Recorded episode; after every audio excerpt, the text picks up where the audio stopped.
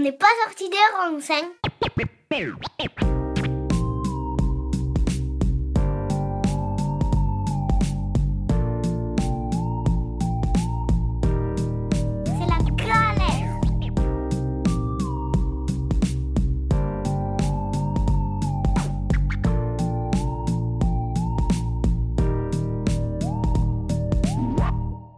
Bonsoir à tous, ravi de vous accueillir du coup au bar du midi pour la dernière émission dont n'est pas sorti des ronces ou au PSR pour les intimes, Euh, toujours diffusée sur Radio Alliance Plus et Rage, donc euh, vraiment un très grand merci que vous soyez tous là parce que cet enregistrement pour une fois est en public, donc c'est assez perturbant quand même, hein. c'est beaucoup plus simple quand même quand on est dans un petit studio euh, tout enfermé, qui n'a pas tous ces regards portés sur soi, mais c'est assez cool.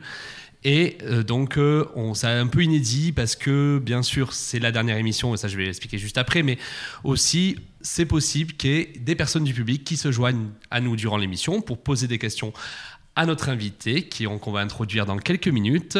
Mais avant cela, j'aimerais quand même faire un petit euh, vague de remerciements à toutes les personnes qui m'ont accompagné pendant deux ans. Euh, là, il y a des personnes qui sont dans la salle. Il y a Ambline et Louis. Euh, vraiment un très très grand merci à vous deux euh, de m'avoir accompagné vraiment pendant ces deux ans de voilà d'émission. C'était trop chouette. C'était vraiment vraiment vraiment trop cool. Franchement, on m'a donné une super belle opportunité. Je me suis régalé. Et tout ça, ça va déboucher sur un bouquin qui sortira l'année prochaine. Donc franchement, un énorme merci. Puis même grâce à vous, je suis même prof de master. Franchement, ça c'est quand même énorme. Quand même. Franchement, ça c'est la plus grande des fiertés quand même. Ça c'est. Donc vraiment, vraiment merci. Euh, merci à Chanel qui est euh, pas la pièce mais qui est à côté, euh, qui m'a aidé à trouver tous mes premiers invités. Donc euh, ça, ça a pu beaucoup, beaucoup, beaucoup m'aider. Et voilà, merci à toutes les personnes qui m'ont accompagné tout au long. Il y a eu également Marie, il y a eu Karine, il y a eu beaucoup de gens. Et bien sûr, Victor, avec qui je partage cette émission, avec qui j'ai partagé l'émission toute l'année. Salut Victor. Salut Jordan. Euh, bon, bah, toi, on se connaît depuis des années. Un grand, grand merci à toi de m'avoir accompagné cette année. C'était vraiment trop, trop chouette. On va faire d'autres projets hein, l'année prochaine. Mais c'est notre dernière émission à la radio. Et pour cela, je te laisse introduire notre dernier invité. Et oui, merci beaucoup. Alors, euh, avant d'introduire l'invité, j'aurais quand même euh, aimé aussi te remercier, Jordan, parce que tu as quand même fait une très belle émission que tu as proposée pendant quasiment deux ans sur les antennes donc, de Radio Alliance Plus et Rage. et donc, en plus. Et en plus d'avoir proposé un contenu de qualité et j'espère qu'il a permis de sensibiliser euh, de nombreuses personnes à la cause écologique, tu m'as permis euh, personnellement euh, de m'investir et de t'accompagner dans cette seconde saison. Donc franchement, merci beaucoup et bravo pour ce que tu as fait. Pour clore cette seconde saison, nous avons le plaisir de recevoir Johan Reboul, alias Jeune Engagé, créateur de contenu de sensibilisation aux problématiques écologiques sur les réseaux sociaux. Salut Johan. Salut. Alors, euh, je me permets de commencer par les questions classiques de l'émission euh, qui est amenée à disparaître, donc ce sera la dernière fois. qui vont permettre de présenter. qui es-tu, que fais-tu et pour quelle raison le fais-tu? Ben, je m'appelle Johan, j'ai 24 ans et je suis donc créateur de contenu sur les réseaux sociaux avec le nom Le Jeune Engagé. Euh, je suis Nîmois à la base, j'ai grandi ici et j'ai fait mes études à, à Dodé notamment avant de partir pour Toulouse. Euh, donc voilà, et maintenant aujourd'hui je milite sur les réseaux sociaux notamment, mais aussi en dehors pour euh, toutes les questions écologiques, pour essayer de, sensibiliser un maximum et notamment les jeunes générations euh, à tout ce qui se passe. Eh ben, écoute, c'est très bien pour commencer. On va pouvoir avoir ton avis un petit peu. Est-ce que pour toi, aujourd'hui, on agit réellement en France et dans le monde, en tout cas par rapport à ce que tu connais, par rapport à la crise écologique actuelle? Je pense qu'on n'agit pas assez, pas assez rapidement. Je pense qu'il y a une prise de conscience et ça c'est assez positif. On voit que les mentalités évoluent sur les questions écologiques.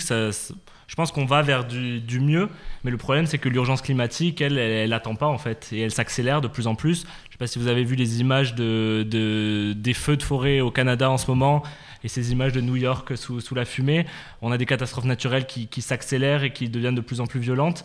Donc je pense qu'on n'agit pas assez vite. Et je ne parle pas des, individus, mais principalement des gouvernements aujourd'hui et des entreprises qui sont clairement dans l'inaction climatique euh, pour beaucoup euh, d'entre eux.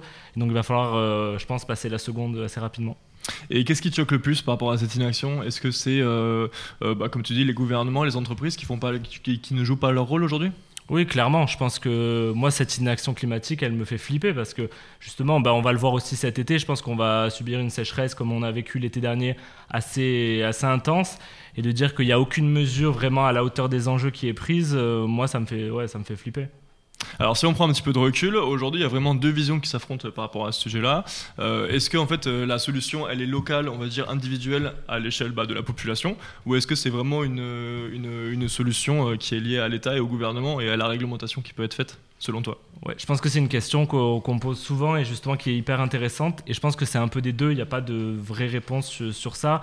Mais je pense que ça émane principalement des, des gouvernements et des, entreprises. Parce que sans elles et sans ces gouvernements, on ne pourra pas agir concrètement. Et aujourd'hui, on a tendance à remettre toute la faute sur l'individu en lui disant bah voilà, faites pipi sous la douche, ça ira mieux, vous sauverez la planète. Et ça, en fait, c'est les entreprises et les États se déresponsabilisent en disant bah voilà, faites vos petits gestes et tout ira mieux. Alors que non, ça, c'est systémique et ça doit vraiment être fait par des lois, être fait par des entreprises qui, qui décident de changer concrètement le voilà, l'économie doit, doit se modifier aussi. Donc, mais dans un autre temps, on a aussi un, une responsabilité, je pense. Il y a des grandeurs d'échelle et je pense qu'on peut faire à notre échelle de beaucoup de choses. Euh, mais aussi on peut faire pression en fait. Et je pense qu'on a un rôle en tant que citoyen en tant que consommateur pour faire pression en fait sur ces gouvernements et sur ces entreprises. Parce qu'on sait qu'aujourd'hui tout est gouverné un peu par l'argent euh, et par les votes justement. Donc je pense qu'on a un pouvoir aussi. Il faut pas euh, faut pas s'en détacher et se dire bon on a un pouvoir pour faire pression sur tout ça et faire changer les choses aussi alors justement, tu parles du vote, euh, c'est très intéressant. Euh, est-ce que, euh, selon toi, euh, la crise écologique actuelle, est-ce qu'elle est compatible avec une démocratie? Dans le sens où euh, la crise écologique implique, implique, potentiellement des mesures de sobriété qui sont importantes, des restrictions des libertés même. Est-ce que ça, c'est compatible avec quelqu'un qui va aller voter de son propre gré pour élire quelqu'un qui va lui imposer une ouais. restriction des libertés? Ouais, c'est aussi une question qui revient sur est-ce qu'on doit avoir une euh, dictature écologique pour euh, vraiment prendre ce, euh, virage à 180 degrés. C'est sûr que ça serait plus facile avec une dictature verte ou dire bah voilà demain c'est comme ça, on peut plus faire autrement. Et dans cette urgence climatique, on pourrait être tenté par ça. Moi, je suis pas très fan des dictatures à la base. Je pense qu'on peut y arriver concrètement avec des démocraties, et je pense que ça passe justement par que la population prenne conscience des enjeux et ça passe par voilà les, que, que, les médias traitent bien de la question écologique, que ça passe. Et je pense que oui, on peut pouvoir voter pour des personnes qui font un peu plus pour le climat qu'aujourd'hui. Qu Très bien. Est-ce que peut-être le public a une question? Bonjour, donc Karine. Bonjour. Euh, je travaille un peu avec Jordan sur ces questions, donc euh, j'ai eu le temps d'y réfléchir. Et justement, sur la question du vote, euh, je me suis posé la question aussi de se dire est-ce qu'on est prêt à voter pour des gens qui, nous, qui nous feraient miroiter euh, de la sobriété, des choses pas très rigolotes. Mais finalement, euh, est-ce que euh, on peut envisager aussi de l'écologie sous, c'est une réflexion que j'ai en ce moment sous, la forme du bien-être, de la qualité de vie, de se dire bah, euh, faire des mesures écolo, c'est aussi remettre de la nature en ville, c'est aussi euh, consommer mieux, peut-être moins mais mieux, etc.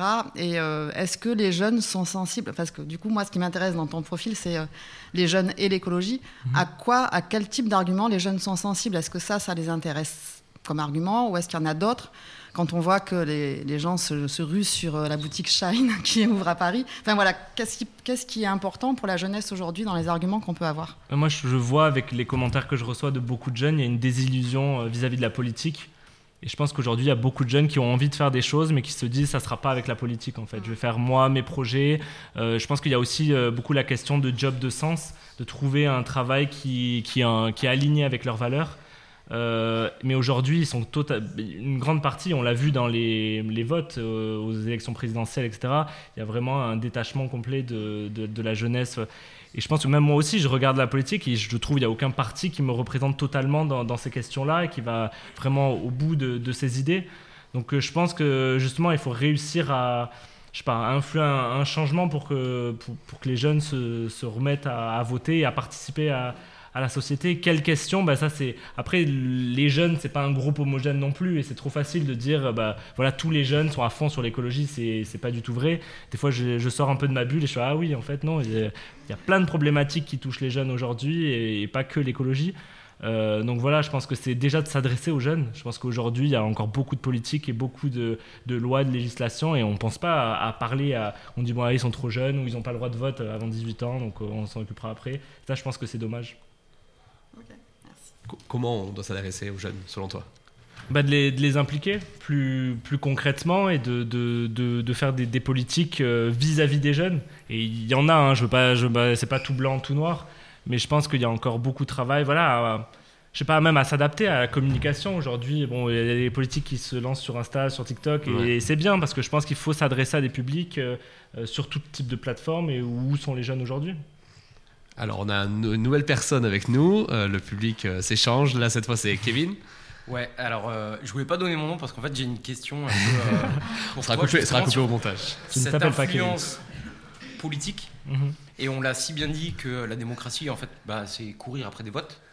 Euh, Aujourd'hui, on l'a vu à travers les contestations sociales. euh, On a pas mal parlé des casseurs, on parle pas mal de terrorisme radicalo-écologique. Est-ce que peut-être que plutôt que d'inciter les gens à voter, on ferait pas mieux de. C'est une question, hein, mais Mhm. on ferait pas mieux de d'obliger de, de, vraiment de, de- de canaliser ces politiques sur leurs propres défaillances sociales et locales. On l'a vu à Sainte-Soline, par exemple, là où il y a, il y y a des aberrations totales qui se créent Sur les méga bassines. et su- sur les méga-bassines, mais en fait, euh, à grande échelle, on peut l'appliquer à tous les pans, à la gestion de l'eau, à la gestion de l'agriculture.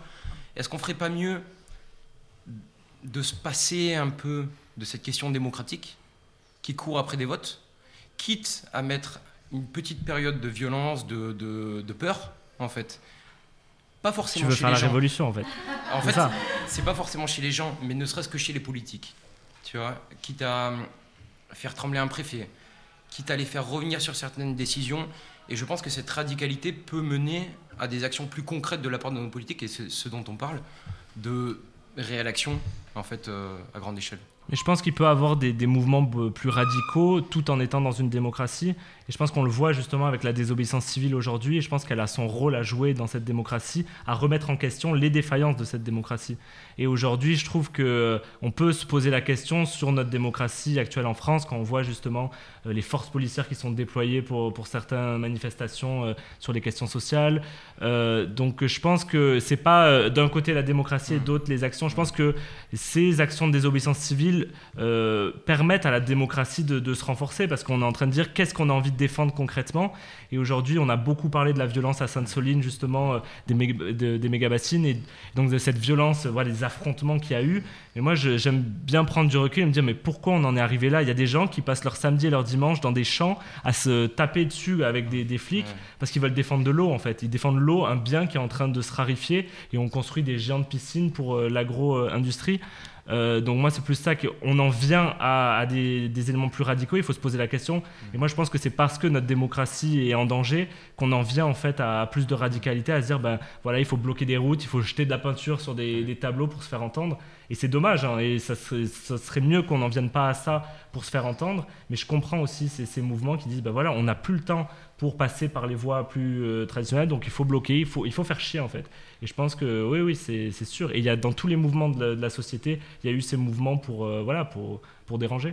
Puis la violence vraiment qui, euh, qui a été provoquée par exemple à, à Sainte-Soline, euh, elle a- enfin voilà, elle n'aurait pas été provoquée aussi s'il n'y avait pas eu un dispositif aussi de la police assez énorme, une certaine agressivité, hein, clairement en fait. De euh, la, de la politique, en fait. et donc euh, Ouais. oui, voilà, donc forcément. et j'aime bien rappeler aussi de où est la violence en fait dans ces trucs. Et, et quand on regarde par exemple Total Energy aujourd'hui qui crée des bombes climatiques en créant des géants pipelines en Ouganda, et alors que les scientifiques disent s'il y a un- des nouveaux projets pétroliers, on n'arrivera pas à respecter les enjeux climatiques.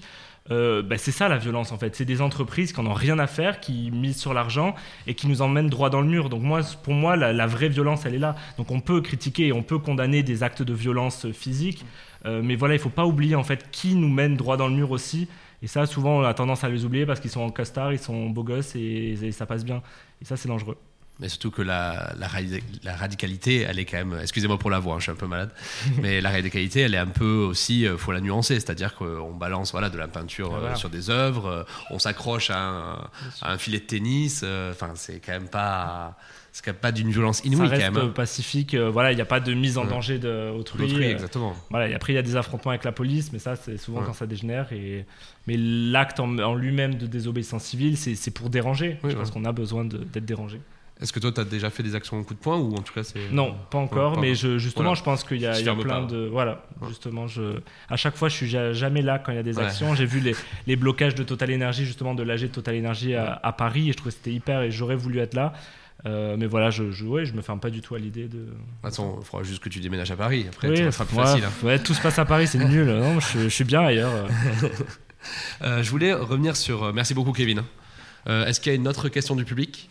Moi, j'aimerais revenir, vu qu'on on enregistre, on est début juin, euh, et de profiter d'un influenceur sur euh, justement la thématique de l'environnement et l'écologie. On a quand même une, euh, un grand pas qui a été euh, fait le 1er juin avec une loi qui justement veut encadrer euh, l'influence que peuvent avoir les réseaux sociaux et notamment les influenceurs et, euh, et les, les créateurs de contenu. Est-ce que c'est aussi pas par des lois comme celle-ci que l'on peut arriver justement à faire en sorte de, de ne pas euh, influencer les jeunes vers des consommations, tu parlais de Chine tout à l'heure, mais voilà, vers des consommations, euh, de l'ultra-consommation et de la fast fashion. Ouais, bien sûr, aujourd'hui l'influence elle a un tel pouvoir et je pense qu'on se rend pas compte de l'influence des influenceurs.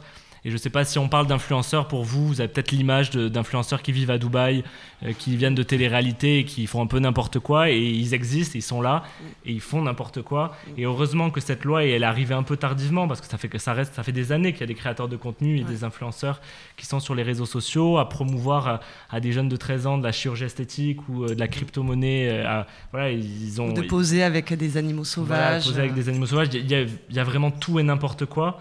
Euh, donc heureusement, en fait, il faut. et oui, bien sûr, ça passe par la réglementation. Et je pense que ça a pris des années parce qu'on comprenait pas ce qui était en train de se passer. Mais là, on est en train de réaliser l'impact qu'ont ces personnes, euh, notamment vis-à-vis des jeunes. Et c'est ce qui est encore plus important, vis-à-vis des jeunes, c'est que voilà, ils sont en train de faire leur esprit critique, etc. Puis il y a ce côté d'attachement en fait qu'on a avec euh, les créateurs de contenu parce qu'on voit leur quotidien, on sait ce qu'ils mangent le matin, on voit voilà ils se lèvent, ils vont faire ça. Donc on dirait que c'est des amis. Et donc euh, si un ami te dit bah voilà il faut vachement, il faut essayer cette crème parce qu'elle est révolutionnaire, bah tu dis bah ouais pourquoi pas. Et c'est ça qui est dangereux parce que du coup les créateurs de contenu, il, y en a beaucoup qui ont qui réalisent pas cette responsabilité. Euh, et donc ils vont faire un peu n'importe quoi et ça doit se mettre en place et c'est pour ça que j'essaie aussi sur les réseaux sociaux d'incarner une autre euh, influence en fait. Je n'ai pas de, de problème à parler d'influenceurs parce que je me dis on peut influencer différemment et avec du fond. Moi j'ai décidé de parler d'écologie, mais il y a plein de créateurs de contenu, de créatrices de contenu qui parlent d'antiracisme, qui parlent de féminisme, qui abordent toutes les questions de société et c'est hyper chouette. Et il y a, et voilà, il y a tout un mouvement qui, qui, qui essaye de tourner la page, je pense, à cette influence qui fait n'importe quoi et j'espère qu'on qu'on y mettra fin euh, bientôt. Alors sur Instagram, en plus, tu as une grosse communauté. hein. Tu es suivi par près de 76 000 personnes, enfin un peu plus même. Euh, comment tu as réussi, entre guillemets, à tirer ton épingle du jeu? Car euh, justement, il y a énormément de contenu, énormément de comptes qui se créent tous les jours. Est-ce que tu vois réellement un engagement fort auprès de, de ta communauté Et surtout, comment tu arrives à la, à la mener au quotidien pour justement inculquer peut-être des bonnes valeurs et, des- et les bonnes euh, con- conduites euh, auprès de ta communauté qui est justement jeune? Des fois, je me pose la question comment j'ai réussi à ramener autant de monde à parler d'écologie? Parce que des fois, je regarde mes vidéos et je me dis c'est n'importe quoi, c'est nul. Euh, mais je pense que moi, c'est pendant le second confinement que euh, je me disais bon, il y avait déjà le confinement, le Covid, on se disait Déjà, on ne savait pas si on n'allait pas tous mourir de, ce Covid. Euh, comment parler d'urgence climatique alors qu'il y a déjà un virus Euh, bah voilà, on va peut-être mourir du Covid, mais on va aussi mourir du dérèglement climatique. Super.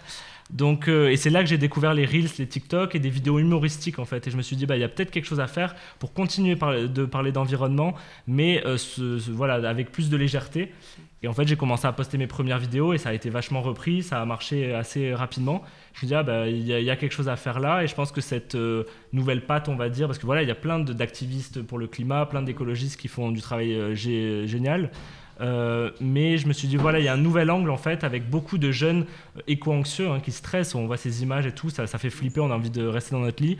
Euh, donc je me suis dit, bah voilà, peut-être avec l'humour, on peut toucher d'autres personnes. Et je le vois, en fait, il y avait une forte attente de ce type de contenu. Et je vois que j'ai un, faux euh, un faux- fort taux d'engagement. Parce que voilà, il y a des, des réactions de mes abonnés qui sont à fond sur tout- toutes les thématiques que j'aborde. Donc ça, c'est chouette. Et aussi, j'arrive à, avec l'humour, de sortir du petit cercle euh, d'écolos convaincus. C'était mon, mon, mon but premier aussi, c'est de ne pas parler juste avec des personnes qui, qui ont connaissance de tout ce qui se passe et qui, voilà, qui sont déjà convaincus. Moi, j'ai envie de toucher d'autres personnes. Et quand des vidéos sont vues plusieurs millions de fois, je me dis, bah voilà, là, je touche des personnes qui connaissaient pas euh, le sujet bah voilà, de l'impact de la viande, de l'impact de, de plein de sujets euh, variés. Et là, je me dis, bah voilà, je peux avoir un impact en fait.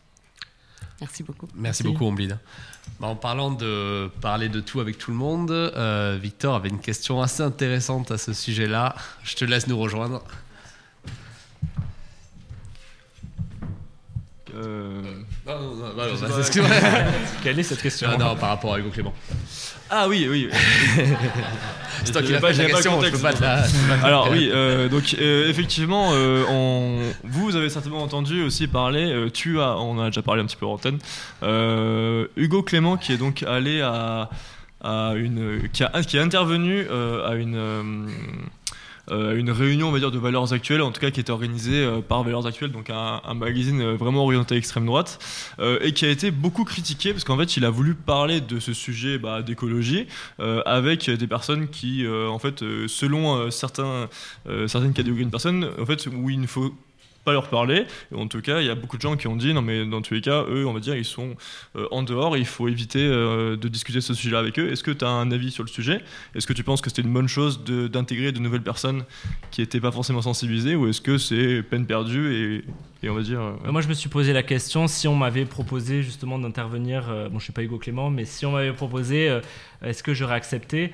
Et non, j'aurais pas accepté parce qu'il y a une distinction à faire entre parler à tout le monde, notamment les électeurs d'extrême droite, et euh, parler chez tout le monde. Et en fait, je pense que aller chez Valeurs Actuelles pour parler d'écologie, on cautionne en fait ce que fait Valeurs Actuelles. Et je trouve que voilà, Valeurs Actuelles a été condamné plusieurs fois pour racisme, pour xénophobie, etc. Euh, donc euh, voilà, moi je pense que on ne peut pas parler d'écologie chez tout le monde parce qu'on on est en train d'expliquer qu'il peut y avoir une extrême droite écolo. Et euh, bah, moi, ça me fait flipper une extrême droite écolo parce que euh, c'est beau de sauver les dauphins, mais si on ne fait pas attention aux humains derrière, ça sert à rien. Donc euh, non, moi je trouve qu'il a participé à cautionner. Et après, je peux comprendre son point de vue. Lui, il a pensé qu'il il parlait à tout le monde, etc. Mais mo- moi, je préfère aller à d'autres endroits et parler à tout le monde, mais pas, pas chez l'extrême droite. Bon, en tout cas ça a eu le mérite de vraiment susciter un vrai débat Ouais, il y avait un vrai débat. Ça, a ça a été qui intéressant. ça. euh, après, justement, ouais. Bah, c'est que ça a, été, ça a été compliqué pour lui, parce qu'après, il a quand même pris, euh, Ouais. il a pris quand même tarif de la part de, de tout le milieu de l'écologie. Mais c'est vrai que dans tous les cas, euh, je pense que si on fait un retour statistique, je pense qu'il a plus fait gagner des électeurs à. Bon, après, ça, on ne le saura jamais, mais voilà, plus des électeurs à parti d'extrême droite. euh, il y a- voilà. Bon, on va pas rentrer dans les détails de ça, ça serait un peu, un peu houleux. Euh, donc, euh, est-ce que je te laisse continuer sur l'engagement ou comme On tu veux euh, oui, Ouais, si tu veux. Euh, alors c'est vrai qu'aujourd'hui, donc toi, ton, le nom de ton compte en l'occurrence, c'est Jeune et Engagé. Tu as 24 ans, je crois. Ouais, c'est ça. Euh, tu as 24 ans, donc tu es jeune, euh, tu es engagé, c'est vrai. Euh, alors aujourd'hui, c'est vrai qu'on est euh, le. le- euh, quand on est jeune, on est quand même confronté à de nombreux facteurs euh, assez impactants pour le climat.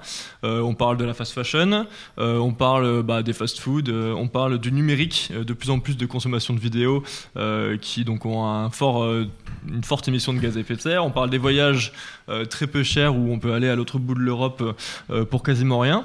Euh, Est-ce qu'en fait on a un problème aujourd'hui selon toi de prise de conscience euh, chez les jeunes? Parce qu'on voit que les jeunes ont quand même un, fort pouvoir de réduction, en tout cas si on, se compare à une partie de la population, euh, on a un fort pouvoir de réduction des gaz à effet de serre qui peuvent être émis. Est-ce que pour toi il y a un problème de prise de conscience chez les jeunes? Et est-ce que tout simplement est-ce que tu crois en la génération, en ta génération? Euh, oui, je, crois en ma génération, mais je pense qu'il n'y a pas eu cette prise de, co- de conscience générale. Euh, Comme je disais tout à l'heure, il ne faut pas dire que les jeunes, c'est un ensemble homogène et tout le monde est écolo et on est à fond. Euh, je pense qu'il y a peut-être plus de prise de conscience chez les jeunes générations et on le voit, le- les marches pour le climat, etc.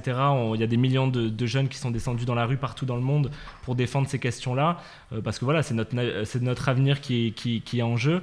Mais il y a aussi un point euh, à relever chez la jeunesse, c'est qu'on est aussi la cible de cette société de consommation, la principale cible de, on en parlait, de la, fast fashion, de- des fast food, etc.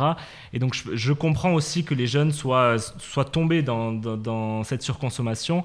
Et c'est trop facile de dire, bah, oh, bah, les jeunes, ils sont trop flemmards, euh, ils consomment et ils s'en foutent. Je pense que voilà, de, de prendre un pas de recul et de se dire, bah, voilà, cette société, elle nous mène droit dans le mur, c'est déjà compliqué. De prendre conscience de ça, ça va prendre un petit peu de temps. Euh, mais oui, j'y crois, j'y crois, je crois en la jeunesse, mais j'ai pas envie d'opposer les générations aussi et de dire c'est que les, jeunes générations qui vont nous sauver et nous sortir de là. Aujourd'hui, c'est pas la jeune génération qui est au pouvoir, c'est pas euh, pas eux qui sont euh, PDG d'entreprise. Donc, je pense qu'il faut pas opposer les générations et toutes les générations ont un rôle à jouer dans, cette transition écologique. Concrètement, dans ta communauté, bon, tu as une très grande majorité de jeunes. C'est quelle fourchette d'âge à peu près, tu le sais? La grosse partie de ma communauté, c'est parce que je suis sur Instagram et ça, ça reflète les, la présence sur Insta, c'est du 18-25 ans, je pense. Euh, voilà, donc c'est principalement jeunes qui s'approchent vers le moins jeune. Ouais. Mais- mal. Mais voilà, il y, a- il y a quand même toutes les tranches d'âge. Et euh, voilà.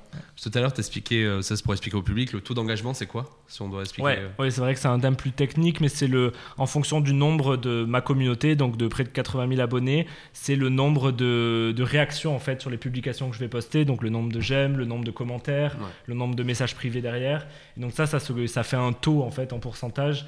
Et de dire voilà une communauté qui est à fond, bah, il y a un euh, faux taux de un fort taux, Ouais. j'ai du mal à le dire, euh, parce que voilà les gens sont à fond dès qu'il y a un sujet, ben, ils vont répondre, ils vont donner leur avis, ça débat, pas forcément que tout le monde est d'accord, mais il y a du débat euh, et ça, ça partage, etc. Donc on voit que voilà j'ai une communauté qui est à fond et qui a envie de, de, de faire bouger les choses et ça c'est chouette. Si tu souhaitais euh, rompre certaines frontières et donc aller euh, au-delà d'un certain âge, essayer de, de, voilà, de sensibiliser le plus de gens possible, quelle, quelle serait la méthodologie? C'est-à-dire changer de réseau social Ouais, euh, c'est peut-être se diversifier sur d'autres types de, de réseaux sociaux, c'est intervenir aussi dans les médias, c'est voilà, faire de la radio, c'est pas à chaque fois c'est pas le même public. J'ai sorti un livre en 2021, ça touche aussi d'autres personnes, même si ça s'appelle le guide du jeune engagé. Je pense qu'il y a pas que des jeunes qui l'ont lu. Voilà, je pense que c'est d'être un peu partout et d'essayer de parler d'écologie dans, dans tous les médias et dans euh, ouais un peu, euh, partout. Alors justement, vous parliez des actions coup de poing tout à l'heure. Euh, donc, euh, comme tu disais, euh, les, euh, les personnes qui bloquent le périph' parisien, les personnes qui viennent euh, euh, sur les terrains de tennis ou les stades de foot euh, avec des t-shirts et les musées, etc. Oups, pardon, je l'envers.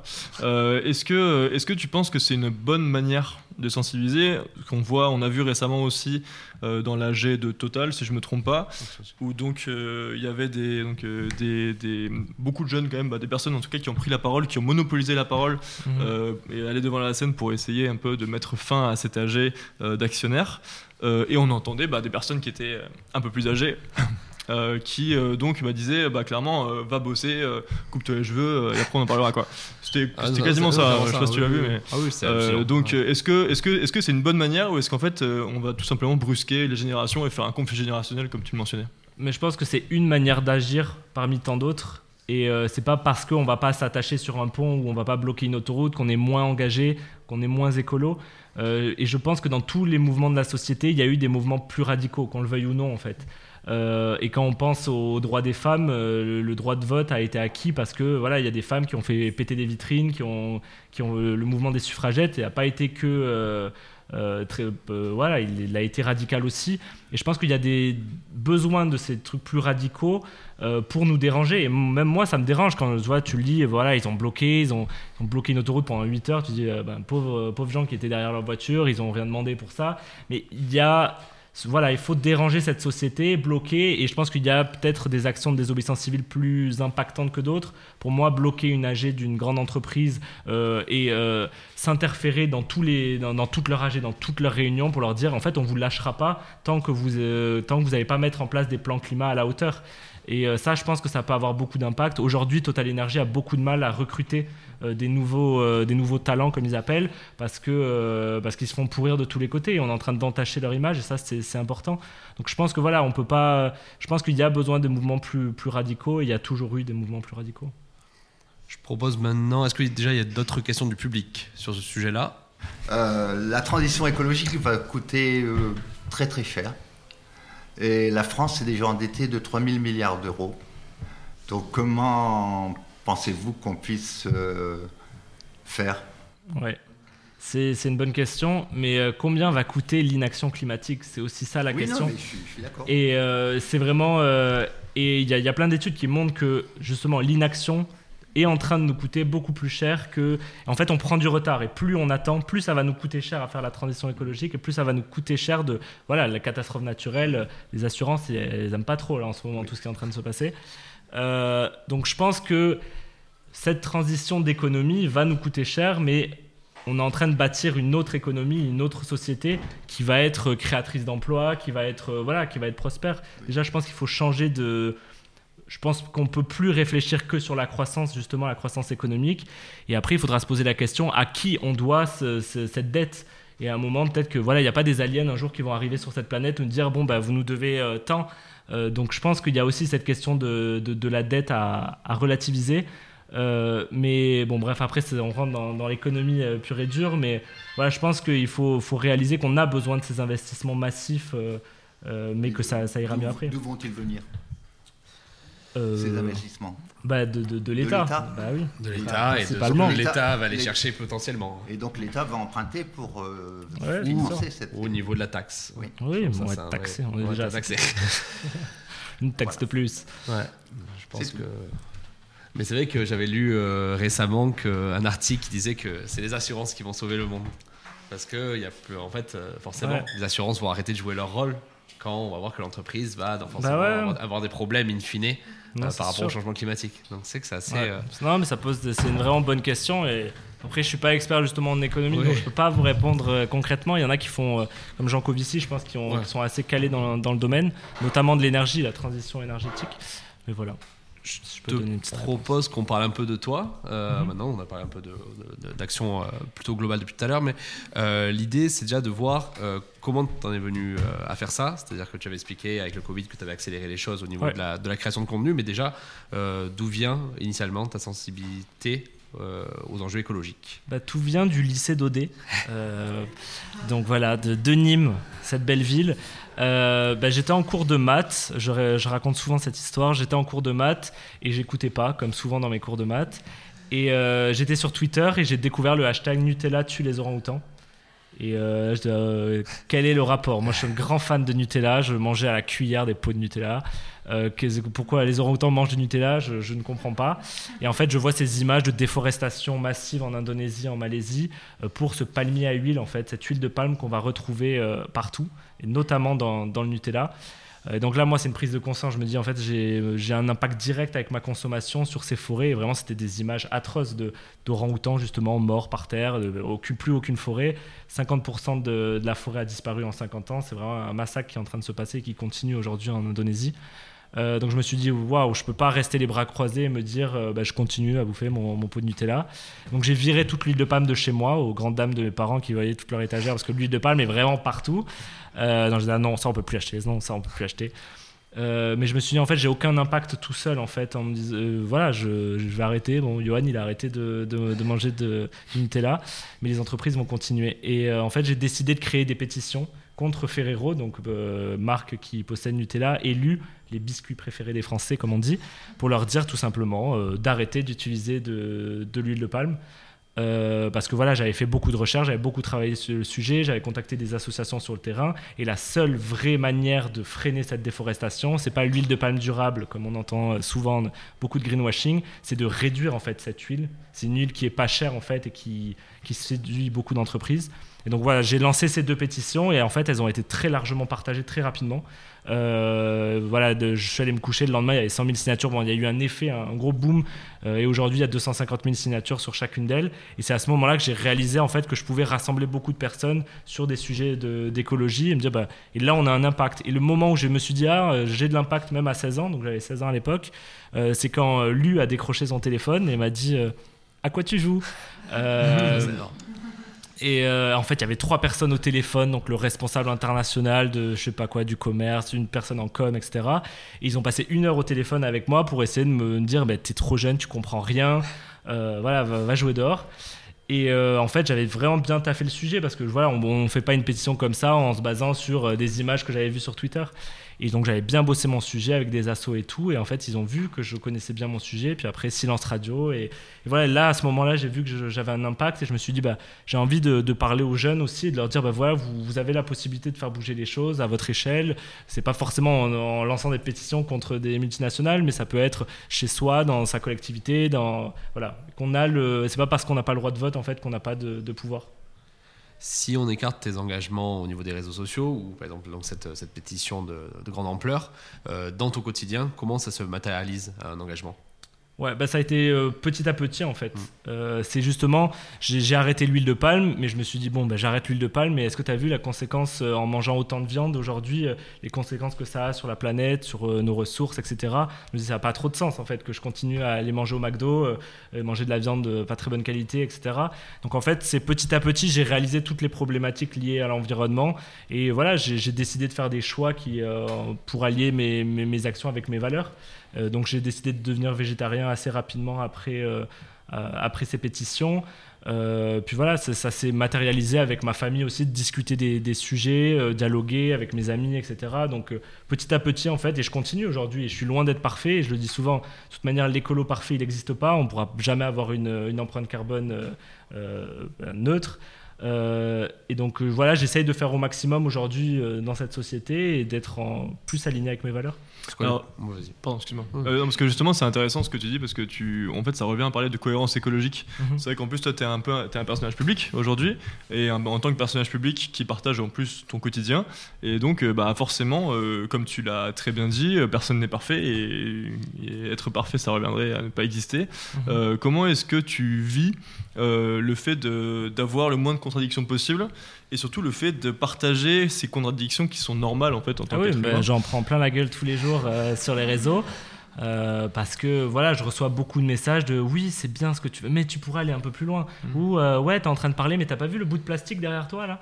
Oui, si. Euh, et donc, ouais, et moi je trouve que c'est le truc qui me fatigue peut-être le plus euh, dans mon engagement, c'est ça, c'est de jamais être assez bon. Euh, et voilà, j'aurai toujours des commentaires pour dire voilà, tu peux faire mieux. Et je sais que je peux faire mieux. Et justement, c'est ce que j'essaye de, montrer sur les réseaux. Il y en a qui ont compris, il y en a d'autres qui sont encore dans cette pureté militante. hein. on parle de pureté militante. Si on parle ou si on ose euh, prendre la parole, c'est qu'il faut être totalement euh, clean. Et j'essaye de montrer, bah, j'essaye de faire au maximum. Et je pense que voilà, il faut qu'il y ait une cohérence. Je ne pourrais pas continuer à faire n'importe quoi et dire bah, vous devriez faire comme ça. Et justement, je pense que dans le, je dis pas aux gens de faire euh, comme ça ou comme ça. Euh, je, je, je culpabilise pas l'individu parce qu'il fait pas assez. J'essaye d'influencer positivement en me disant, bah, regardez, moi je fais des trucs. C'est pas contraignant, j'ai arrêté la viande, mais euh, c'est pas une contrainte. Moi je kiffe, euh, je suis très, gourmand et euh, je kiffe manger des falafels. Des, voilà, j'ai découvert une autre alimentation et, et je suis très heureux. Donc j'essaye de montrer justement cette écologie un peu joyeuse en montrant que voilà, moi je kiffe ma vie, tout va bien. Et c'est plus comme ça que je, je peux changer les, je pense, les mentalités où il y a plein de potes qui, voilà, je savais que c'est pas en leur disant bah, arrête de manger de la viande ou en leur tapant dessus quand ils font un barbecue. Euh, non, c'est que maintenant ils viennent vers moi et font ah regarde j'ai testé ça, euh, c'est végé et tout, c'est trop. Voilà, c'est dans tous les domaines, pas juste dans l'alimentation. Et ça, je trouve que c'est là que j'ai le plus d'impact en fait. Et justement, comment est-ce que toi tu te positionnes vis-à-vis des gens? Parce que comme tu parlais de microcosme tout à l'heure, en fait, on est tous un peu dans une bulle finalement des gens qui nous ressemblent. Euh, de, n'importe quel côté. D'ailleurs, comment est-ce que tu te positionnes par rapport à les gens que tu, aux gens que tu côtoies au quotidien, que ce soit les familles, les collègues, euh, euh, les amis, qui pensent pas forcément comme toi Et en fait, euh, est-ce qu'il y a des jugements? Est-ce que, comment est-ce que, tu le vis C'est ok de pas penser euh, pareil, de aussi de pas être euh, dans- au même niveau, je pense, dans la prise de conscience sur les enjeux euh, climatiques. Et moi, j'aime le débat. Je pense que c'est c'est cool. Et j'en ai avec ma famille, j'en ai sur plein de sur plein de sujets avec mes amis, etc. Et tant qu'on n'est pas complètement borné, ou voilà, j'ai du mal à parler aujourd'hui avec un climato-sceptique en disant oui, bon, ça va, il n'y a, y a pas y a pas de problème. Ça, c'est quand même difficile. On peut pas nier un fait, des faits scientifiques qui disent que voilà, on est quand même dans le caca. Euh, mais euh, voilà, moi j'aime débattre sur les formes d'engagement, sur les, sur les manières d'agir. Euh, voilà, je, je, trouve que c'est d'être. Ben voilà, on, va nous traiter vite de sectaire si on reste dans une idée, etc. Moi je, suis ouvert au débat justement sur, sur toutes les questions. Donc voilà, et je trouve que ça m'apporte aussi beaucoup d'avoir différents points de vue sur plein de problématiques. Est-ce que le fait d'aborder ces sujets tous les jours, forcément, ça te rend un petit peu anxieux? Je Ça pense, hein, ouais, du coup, Ouais, que bah ouais. d'évoquer euh, Mais surtout ce un peu ce qu'on que. appelle l'éco-anxiété Parce que je pense que là, pour le coup, toi, ça doit être Bien quand même assez, assez compliqué. quoi. Et mon boulot en ce moment, c'est d'essayer de prendre des sujets hyper déprimants et d'en faire des blagues. Et franchement, des fois, je suis là, genre, Ouah, comment je vais parler de ça parce que j'ai pas envie de rire, j'ai envie de pleurer. Et c'est ça qui est difficile des fois. Et ouais, je suis, je me lève euh, matin, midi, soir, je parle d'écologie. Et c'est vrai que des fois, je, et je pense que j'ai besoin de déconnecter. Et ça, je le fais pas assez encore. Et c'est ce que j'essaie de faire, c'est d'aussi prendre du recul face aux réseaux sociaux. euh, et de voilà de- d'essayer de, déconnecter totalement d'aller faire des promenades dans la forêt de, de, de faire autre chose en fait et de dire je suis pas tout seul déjà à parler d'écologie c'est pas euh, si je me, je me retire voilà je, je prends soin de moi aussi que euh, voilà je suis moins écolo je suis moins engagé Et ça, il y a tendance dans, tous ceux qui militent euh, pour ces questions-là, euh, cette charge mentale en fait qu'il y a de, s'engager, de dire bah, il faut être à fond 24 heures sur 24. Et il y a des gens qui, qui s'épuisent en fait comme ça parce que ils font pas attention à eux. Et je pense que c'est important de faire aussi attention euh, à nous. Donc ouais, c'est une question qui, qui, me vient souvent et des fois ouais, je, je, il, faut, il faut tout couper et, et des fois je déprime. Hein. Il y a vraiment des moments et je le montre aussi des moments où on peut pas être tout le temps joyeux et c'est pas vrai que je suis tout le temps là en train de faire des blagues et en train de sourire. Des fois, je suis cloué dans mon lit à manger des, des donuts et c'est ok. Euh, et je pense que voilà, ça, ça, fait, partie, ça fait partie du jeu. Bah, c'est vrai que j'avais rencontré euh, Mathilde Dimer qui avait fait la Convention citoyenne du climat il y a, il y a deux ans et elle mhm. s'est complètement retirée. Euh, après la primaire populaire avant les élections présidentielles parce qu'elle m'avait dit vraiment qu'il y avait un lien par rapport à ça, qu'elle n'en pouvait plus. Elle pouvait plus. Surmédiatisation. Il y a aussi ce côté-là de surmédiatiser. de surmédiatiser des personnes qui s'engagent. On le voit avec Camille Etienne aujourd'hui, mm. une activiste euh, qui est à fond et qui est dans tous les médias. Et c'est crevant en fait. De, puis parce que tu es surmédiatisé, mais tu es surexposé aussi aux critiques, aux insultes. on sait comment ça marche. Aujourd'hui, tu ouvres Twitter, tu vois la violence qu'il peut y avoir sur les réseaux sociaux et cet anonymat, cette faux, ce faux anonymat qu'il peut y avoir qui est très violent. Euh, ouais, je pense que ça épuise beaucoup. On l'a vu avec Greta Thunberg qui a été propulsée euh, surtout dans toutes les télés du monde entier, elle a dû se reculer. C'est pas possible à 16 ans d'être euh, surexposé comme ça. Donc je pense qu'il faudrait. Euh, on, a on a besoin de leaders en gros pour voilà, nous aider, etc. Mais il y a aussi un moment où il faudrait qu'on agisse sans forcément mettre des personnes comme ça sur des, des podiums. Et bon, c'est aussi un peu la nature humaine. Donc bah, c'est particulier quand même d'inviter la, la, même personne sur tous les plateaux, qu'elle va répéter absolument tout le temps la même chose. Un peu, Alors qu'il y a plein de personnes qui font des choses très bien partout en France ou dans le monde et qui mériteraient aussi d'avoir euh, de la lumière sur leurs initiatives, sur leurs projets. Euh, ça, c'est plus dommage. Merci beaucoup. Je vais proposer à Mélanie de nous rejoindre qui avait quelques questions euh, parce qu'elle est chargée de communication et du coup elle avait des questions en lien avec l'influence et l'écologie. Bonjour euh, Johan, bonjour à tous, merci de m'avoir accueilli aujourd'hui sur le plateau. Euh, effectivement, ouais, j'ai quelques petites questions. Moi, j'aimerais faire un, focus sur euh, les réseaux sociaux. Bah, évidemment, les réseaux sociaux, tu es créateur de contenu, donc c'est l'une des plateformes sur lesquelles tu exerces majoritairement. Aujourd'hui, bah, les réseaux sociaux, on, le sait tous, hein, ça a un pouvoir énorme, notamment pour pouvoir toucher un public jeune.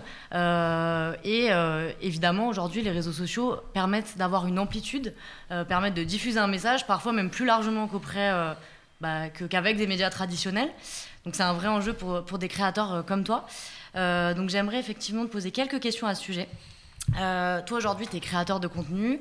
Euh, tu as réussi à générer une très belle communauté. On en a parlé tout à l'heure, plus de près de 80 000 personnes qui te suivent aujourd'hui, donc c'est juste énorme. Euh, sur Instagram. Euh, est-ce qu'aujourd'hui c'est ton métier principal ou est-ce que tu exerces d'autres activités à côté? Comment tu, comment tu jongles dans ce planning? Ouais, bah, je suis étudiant encore à la base, je suis étudiant. je finis mes, études à Sciences Po Toulouse actuellement et je suis en stage à Bruxelles aux Nations Unies. Donc ça fait des journées bien remplies parce que voilà, j'ai un mémoire aussi que j'espère que ma, maîtresse de mémoire ne m'écoute pas en ce moment parce que j'ai pas beaucoup avancé. Euh, ouais, ouais, non, c'est donc il y a, y a, toutes mes études et je finirai euh, fin, fin août. Euh, mais là, aujourd'hui, le jeune engagé commence à être un métier aussi à proprement parler, que ce soit justement sur les réseaux sociaux, mais aussi l'intervention dans des conférences. Ou, voilà, et j'ai un projet aussi de documentaire qui arrive très bientôt. Mais voilà, ouais, ça. Et là, jongler avec tout ça, c'est beaucoup de travail, mais c'est ça qui me passionne aussi et qui me motive. donc c'est chouette. Donc ouais, tu es sur un planning euh, es sur un planning plutôt chargé. Ouais. Actuellement. Est-ce que tu envisages euh, d'en faire ton métier? Parce qu'aujourd'hui le jeune engagé c'est quasiment un média, je pense qu'on peut le dire. Est-ce que c'est un projet à long terme pour toi? Oui, je, bah, je pense que bah, je vois aujourd'hui que c'est ce que j'aime faire en fait. Et donc je me dis, peut-être pas être juste créateur de contenu parce que j'aime pas dépendre de l'algorithme justement d'Instagram et me dire que je, voilà, si demain euh, mon compte il disparaît, bah j'ai plus grand chose. Voilà, ça je trouve ça dommage. J'ai envie de toucher aussi à tout. Euh, j'ai écrit un livre et j'ai beaucoup aimé aussi tout, tout cet univers d'édition. Là, je vais réaliser un documentaire en partant en voyage pendant six mois. Euh, donc aussi toucher au documentaire. Euh, voilà, je suis un peu touche à tout sur ces questions. Je sais que j'ai envie de travailler sur les questions écologiques. À quel niveau et à quelle échelle, etc. Ça, je me laisse encore le temps je me dis, je suis, je suis, jeune, je suis jeune engagé, justement. donc, je me, je me, laisse un peu de temps pour, pour savoir concrètement ce que je veux faire, mais, mais voilà, ce sera dans ces questions-là, ouais, c'est sûr. Ok. Donc plein de belles choses à venir. J'espère. Qu'est-ce que tu penses aujourd'hui des, des politiques qui s'installent euh, sur les réseaux sociaux? On en parlait tout à l'heure. Euh, bah, on voit de plus en plus de politiques aujourd'hui qui évidemment s'emparent de TikTok, d'Instagram, puisque c'est aujourd'hui une plateforme pour pouvoir parler euh, à un public jeune. Euh, on voit notamment des influenceurs, des créateurs de contenu qui, bah, qui font des partenariats en fait avec des Mhm. politiques. Quel est ton avis là-dessus? Est-ce que tu penses que c'est un bon moyen aujourd'hui de pouvoir communiquer avec les jeunes? Ben, il faut faire attention en fait parce que je pense qu'il y a politique et politique sur les réseaux sociaux. Euh, je pense que c'est un bon moyen de toucher les jeunes justement et je pense que pour faire passer des messages, je trouve ça intéressant que les politiques euh, débarquent sur les réseaux sociaux, mais comment ils le font? Et ça c'est plus euh, pernicieux je trouve parce que voilà il y a des des des politiques qui vont jouer sur le code des réseaux sociaux pour dire quand même pas grand chose et pour juste redorer leur image. Bien donc sûr. jouer avec des petits chatons sur une vidéo. donc voilà, c'était une candidate euh, à l'élection présidentielle que je ne citerai pas qui voilà qui, a essayé d'adoucir son image alors que bah, le personnage n'est pas pas terrible.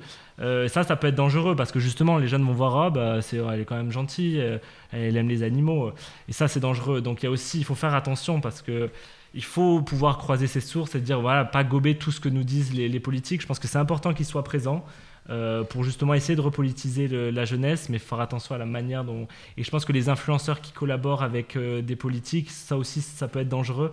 euh, parce que déjà ils, ils sont rémunérés pour, euh, pour faire ces collaborations et donc tu peux, ils n'ont pas des avis euh, ils sont voilà ils doivent ils ont un message ils ont une feuille de route à- à- et ça c'est dangereux et ça je pense que ça devrait être plus encadré aussi T'as déjà été approché toi par des politiques pour, pour ce type d'action?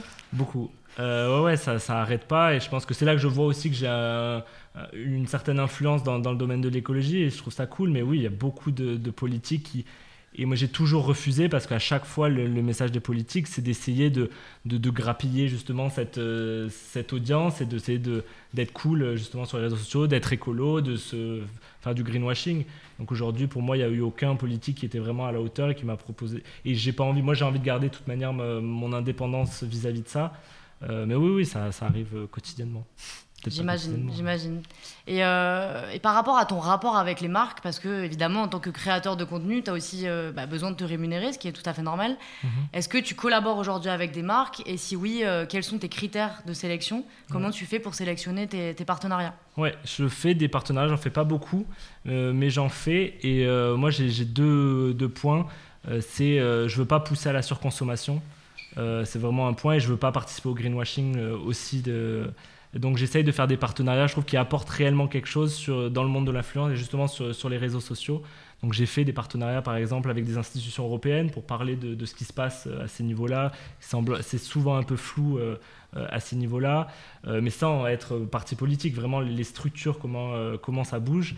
J'ai travaillé avec la SNCF, par exemple, pour essayer de promouvoir le train et, et voilà, je pense qu'il y a besoin aujourd'hui de montrer que le train, on peut faire des choses très chouettes en train euh, en France et ailleurs, même si ça coûte une blinde. Et ça, je l'ai rappelé au, au, au PDG de. Parce que c'est sympa de me demander de, de promouvoir le train aux jeunes, mais quand ça coûte, 100 on en a parlé, hein, quand ça coûte 300 balles de faire un aller-retour, euh, euh, c'est compliqué. Mais justement, voilà, j'essaye de, de, de travailler avec des marques que je trouve responsables euh, et qui apportent réellement quelque chose. euh, euh, voilà. Et je ne vais pas rajouter une publicité de plus, mais je me dis si au moins les, publicités sur les réseaux sociaux peuvent être un peu plus intelligentes, parce que voilà, aujourd'hui, il y a encore beaucoup de créateurs de contenu qui font des, publicités pour tout et n'importe quoi. Je me dis, voilà, changer. d'un- Mais j'ai pas envie de dépendre que de ça, parce que justement, à un moment, ces créateurs, il y a beaucoup de créateurs de contenu qui vivent que de ça et qui sont obligés à la fin du mois de travailler avec ces marques parce que bah, doivent payer leur loyer, ils doivent vivre. Et c'est pour ça que moi j'ai envie de, de, de, De diversifier. de euh. diversifier parce que j'ai pas envie de dire bah là je suis obligé d'accepter euh, une collab avec Total parce que bah, j'ai besoin de Ce thunes, serait ballot, ce serait ballot. voilà, ça serait, ça serait dommage. Donc c'est c'est ça, c'est un peu ce côté euh, des algorithmes, etc., qui peut vite. euh, voilà, ça peut mal finir. Ok. Toi, tu as, as choisi de- d'adopter un ton qui est plutôt léger, qui est plutôt humoristique. Euh, bon, J'imagine que, que c'était un choix délibéré, potentiellement peut-être pour toucher une autre audience. Ouais. Euh, Est-ce qu'aujourd'hui tu trouves des limites à ce type de format? Est-ce que euh, ça te permet d'élargir ton message à d'autres audiences réellement? Ben, je pense que ça permet de, ouais, de toucher des, des larges audiences, mais des fois je me dis avec des vidéos courtes, des fois mes vidéos sont très courtes, c'est 10-15 secondes, parce que justement il faut être impactant et que ces vidéos soient diffusées, mais je me dis en 15 secondes, j'ai pas le temps d'aller au fond du sujet et de vraiment traiter la question dans son ensemble, etc. Mais en même temps, quand je fais des vidéos plus longues, quand je creuse les sujets, ben là, je perds toutes les personnes qui, me regardent. Donc, c'est hyper compliqué de, mettre la jauge et se dire, euh, voilà, je balance pas des fausses informations, même dans des, des formats courts, mais c'est difficile de se dire, mais est-ce que les gens ont vraiment capter un message dans ma vidéo de 15 secondes euh, parce que voilà, elle a été vue un million de fois, mais est-ce qu'il y a un message derrière? Donc ça, c'est un peu ce que j'essaye de faire au maximum. Et des fois, je me dis, bah voilà, il faudrait. Et j'essaye de pousser après mes abonnés à aller plus loin et justement à, aller croiser leurs sources, à aller euh, creuser le sujet aussi par eux-mêmes. Je ne peux pas tout, tout faire le job non plus. Euh, mais ça, c'est une question que je me pose souvent sur euh, voilà, cet effet aussi instantané des réseaux sociaux. Euh, ma vidéo, elle va être vue très rapidement, mais après, elle va disparaître dans le flot des informations qu'il y a sur les réseaux. Donc, c'est encore une question de diversifier ces, ouais. les formats. Je pense que c'est hyper important pour voilà, toucher de d'autres manières. Et ouais, c'est pour ça l'idée de documentaire, c'est aussi pour prendre des formats plus longs, plus lents, pour vraiment parler et aller en profondeur de, des sujets. Je pense que c'est hyper important. Okay. Je sais que c'est pas évident du tout parce que le, le format temps long euh, a vraiment lui aussi des limites euh, et sensibilise mmh. au final qu'une niche. Ouais. Euh, toi, pour le coup, là, tu as, tu as pu étendre ton, ta communauté grâce au fait que tu, ouais. que tu fais des formats courts. Parce que c'est sûr que, par exemple, bah, Blast ou des choses comme ça qui sont des médias, bon, carrément des médias, mais mmh. très présents sur les réseaux sociaux, vu qu'ils font des formats déjà plus longs, une demi-heure, 45 minutes, ouais. beaucoup plus spécialisés, bah forcément, ça, alors, ils ont une communauté très, très. Bah, de gens déjà convaincus. Ouais, et, euh, je pense qu'il faut trouver le juste milieu. Et ça, en fait, le... euh, un compte comme le jeune engagé, pour moi, c'est plus une porte d'entrée aussi pour un autre public. Mm -hmm. Parce que n'importe qui peut y accéder, même quelqu'un qui n'est pas du tout sensibilisé aux causes environnementales, il va pouvoir y avoir accès sur Instagram juste euh, en regardant son fil d'actu. Mm -hmm. Parce que bah, c'est des formats courts, c'est des formats drôles, c'est des formats qui sont accessibles à tout le monde. Alors que des formats beaucoup plus détaillés, comme peuvent, euh, voilà, comme peuvent le faire Thomas Wagner sur LinkedIn ou, ou Bon Pote, qui sont des formats hyper intéressants, mais en fait, ça touche tout simplement un autre public. Ouais, et euh, pour moi, tu joues un rôle dans le tunnel de conversion, on va dire, comme on l'appelle en marketing, mais c'est peut-être la porte d'entrée. Et après, au fur et à mesure, on va pouvoir aller bah, vers une éducation euh, un peu plus poussée en allant se renseigner si on a envie sur mais ces je pense que j'arrive pas à toucher tout le monde non plus. Bien sûr et c'est pour ça que je pense que tous les créateurs et créatrices de contenu devraient aborder les questions écologiques, même ceux qui font pas. Voilà, moi, c'est un compte dédié à l'écologie, donc c'est sûr, je vais parler de ces thèmes-là, mais ça serait bien que d'autres créateurs euh, euh, abordent ces questions-là, même s'ils font du, du, lifestyle, comme on appelle, ou d'autres sujets, ou ouais. voilà, qu'il n'y ait pas réellement de fond. Euh, dans, dans, le truc, bah, qui puissent aborder certains sujets. Euh, il y a beaucoup d'influenceurs de, de, justement qui m'envoient des messages en mode bah, comment aborder cette. Ils se sentent pas légitimes en fait de parler de ces questions-là parce que c'est pas des comptes écolos. Et je trouve ça dommage. Moi, je n'y arriverai pas tout seul. Il y a tous les comptes écolos, on n'y arrivera pas si euh, justement tout le monde ne s'empare pas de cette question. Donc il y a aussi un rôle peut-être aussi de, de, mieux former tous ces créateurs de contenu sur ces questions-là, parce qu'il y en a beaucoup qui ne savent pas aussi comment aborder ces questions-là. Ouais, clairement. Et ouais. ils ont aussi des retours euh, très négatifs de la part de leur communauté. Je pense par exemple ouais. à Enjoy Phoenix, euh, qui euh, est aujourd'hui, enfin qui était en tout cas l'une des plus premières youtubeuses beauté. Donc évidemment, elle a aussi un positionnement bah, très lié à la surconsommation. Elle a fait pendant des années des vidéos où elle montrait tous ses tous ses, tous ses achats. Pardon. Aujourd'hui, elle arrive, elle a maintenant un positionnement beaucoup plus écolo. Elle fait attention à sa consommation et elle essaye d'expliquer justement sa transition mais elle se fait évidemment allumer ah oui, sur les sûr. réseaux sociaux. Ils s'en prennent plein la gueule que, voilà, tous, tous les jours parce que bah oui, ça c'est sûr et ils, ils continueront à s'en prendre euh, plein parce que justement ils ont promu des, des choses qui n'étaient pas hyper éthiques. Mais je pense que quand même, des personnes qui sont suivies par 3-4 millions de personnes, euh, l'impact juste de parler de, de, choses un peu anodines, mais de voilà de Là, récemment, ils sont allés à Marseille avec Clean My Calanque pour mmh. montrer le, la pollution plastique de la Méditerranée. Il y avait 5 ou 6 influenceurs suivis par 3 à 4 millions chacun. Ça a un impact énorme. Clairement. Que moi, je parle de, pollution plastique, ça n'aura pas le, même impact. Et c'est d'autres communautés, c'est d'autres voilà, personnes. c'est ça, ils touchent. Et c'est chouette. Et ils ont dû recevoir plein de messages en mode oui, mais tu fais des collabs avec Coca-Cola, etc. Et, et c'est sûr. Et, et ils pourraient aussi. Mais je pense que ça va prendre du temps aussi pour que tous ces modèles-là euh, évoluent. Euh, il faut savoir qu'aujourd'hui, il y a des créateurs de contenu qui touchent de 30 à 50 000 euros pour une story qu'ils font avec, euh, avec des grosses marques comme Coca-Cola. Euh, ils emploient des dizaines de personnes. C'est des entreprises maintenant, les, ces influenceurs. Et donc, du jour au lendemain, on ne peut pas leur dire bah, vous arrêtez tous les partenariats parce qu'aujourd'hui, c'est Coca-Cola qui peut payer 50 000 euros une personne pour faire une story. C'est pas la Biocop du coin ou etc. Donc je pense qu'il y a tout un modèle aussi à, à changer. Je pense qu'ils commencent à prendre conscience de tout ça, mais il y a aussi un modèle économique à changer, comme on parlait de Total Energy, qui est, serait bien qu'ils prennent un petit virage. Euh, voilà, ça va prendre du temps. Le, la seule question, c'est est-ce qu'on a encore le temps? Il faut se dépêcher, les gars. Tu, tu crois vraiment à l'idée euh, vraiment qu'il y a un changement de cap de grosses entreprises? C'est-à-dire que exemple Coca-Cola, Total, il y a beaucoup de gens de mon entourage qui vont plutôt penser que non, il faut de toute façon lutter contre les entreprises-là et il ne faut pas du tout leur faire confiance s'ils ont un changement d'image ou un changement de cap. Non, non, dans Ouais. tous les cas, c'est euh, bah, Total énergie, enfin Total avec les énergies renouvelables par exemple. Mhm. Moi, j'aimerais bien faire ça en fait et dire ça. Notre société irait beaucoup mieux sans ces multinationales. Mais je me dis aujourd'hui, dans l'urgence de la situation, est-ce qu'on a le temps pour démanteler ces entreprises qui sont partout, qui, qui possèdent tout, euh, pour reconstruire euh, un truc euh, mieux? Aujourd'hui, je pense que pour faire un virage très rapide, il faut que ces entreprises, mais il faut qu'on force ces entreprises à faire ce virage à 180 degrés. Aujourd'hui, Total a juste changé de nom et est devenu Total Énergie. Je pense que c'est la seule action écologique qu'ils ont fait, c'est de dire de mettre un S à énergie. Euh, donc euh, là, on est clairement à côté de la plaque, et je pense qu'on va devoir, euh, oui, on doit, on doit, on va devoir obliger ces entreprises à, à faire un virage. Et si on peut s'en passer de ces entreprises, ça serait bien. Mais aujourd'hui, je ne sais pas si on en est capable. Mais au moins, aujourd'hui, euh, on en est à des gouvernements qui demandent aux sociétés d'autoroutes, par exemple, de réduire leurs tarifs, euh, s'il vous plaît, gentiment, euh, cet été. C'est pas comme ça qu'on va y arriver. On va pas demander à Coca-Cola gentiment de réduire la pollution plastique ou d'arrêter de pomper les nappes phréatiques. Je pense que ça passe par la réglementation, justement, et dire bah, là, c'est plus possible. Vous pouvez plus fonctionner comme ça. Mais il y a aussi tout le rapport à la communication et aux médias, parce que comme tu dis, Total, euh, Total Énergie, si on se fie, euh, si on se met voilà, à la place de quelqu'un- de normal, qui se fie exclusivement juste aux médias et à la publicité, Mhm. il va se dire que Total Énergie maintenant euh, fait, euh, voilà, fait de l'éolien, du solaire principalement. Ouais, Alors qu'en fait, n'ont jamais autant développé des énergies fossiles que maintenant. Ah oui, c'est ça. en fait, bah, ils manipulent très bien les chiffres parce que ils ont jamais autant financé les, éner- les énergies renouvelables, Ouais. mais en même temps, ils ont jamais autant financé les énergies fossiles. Et là, on est en train d'additionner les formes d'énergie, alors qu'il faudrait substitutionner les énergies fossiles euh, euh, bah, avec les énergies euh, renouvelables. Et donc, c'est ça qui, parce que eux peuvent dire, mais on n'a jamais autant financé les énergies renouvelables, donc c'est trop bien, arrêtez de nous taper dessus. Et c'est ça que quand on a l'accès à l'information, il est hyper important et, bien s'informer sur ça et pas juste tomber dans le panneau. Et c'est facile hein, de tomber dans le panneau de ces entreprises qui vendent de- du rêve. Euh, voilà, aujourd'hui, eh ben des projets que, et, je pense que c'est aussi le rôle des, médias, le rôle de- des créateurs de contenu de dénoncer ça. Aujourd'hui, Total Energy, là, c'est en train de prendre de l'ampleur ce mouvement contre euh, cette pipeline géante chauffée en Ouganda qui va sortir des millions et des millions de litres de pétrole euh, par jour.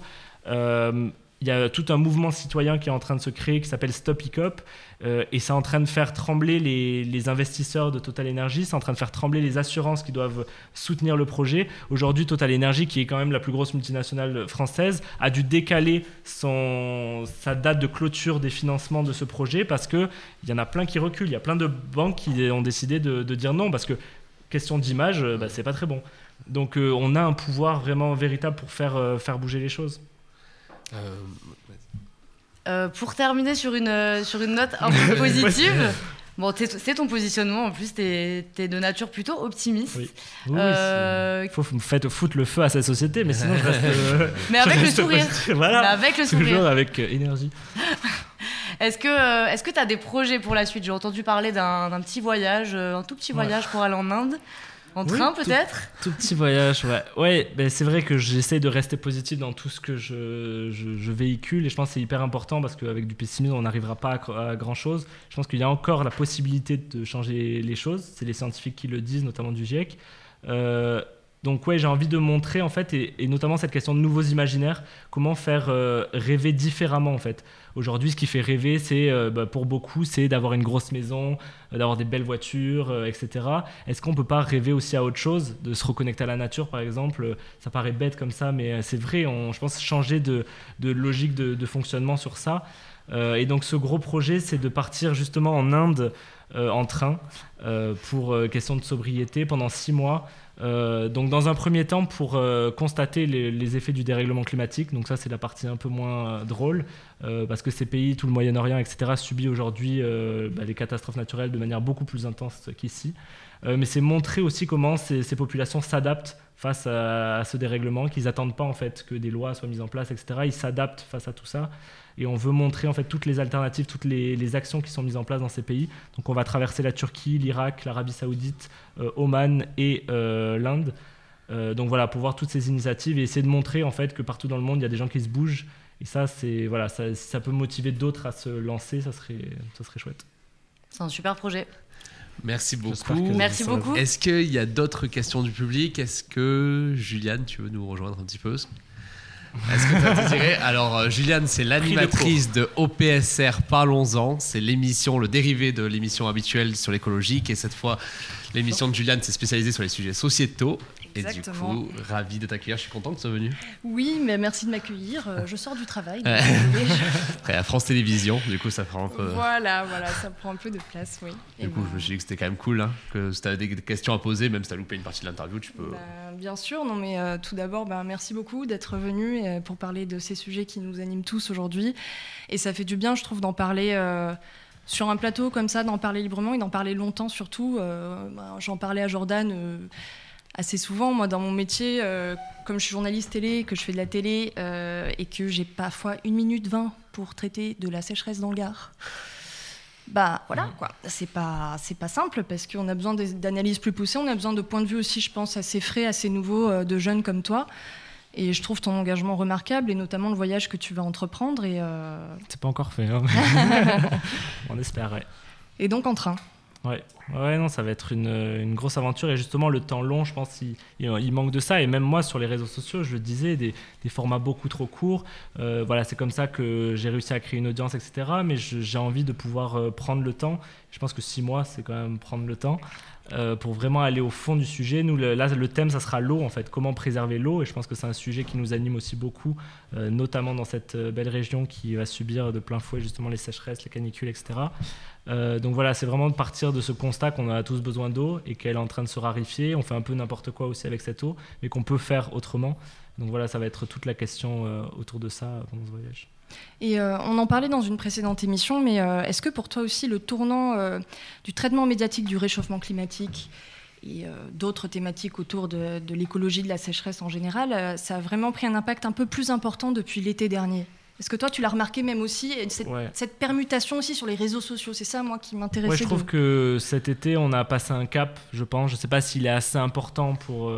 Mais on a vraiment passé un cap parce qu'on a réalisé en fait que le dérèglement climatique c'était chez nous aussi. C'était pas juste des sécheresses au bout, du monde. Euh, les feux de forêt, je pense qu'ils nous ont vraiment euh, impactés. C'était flippant.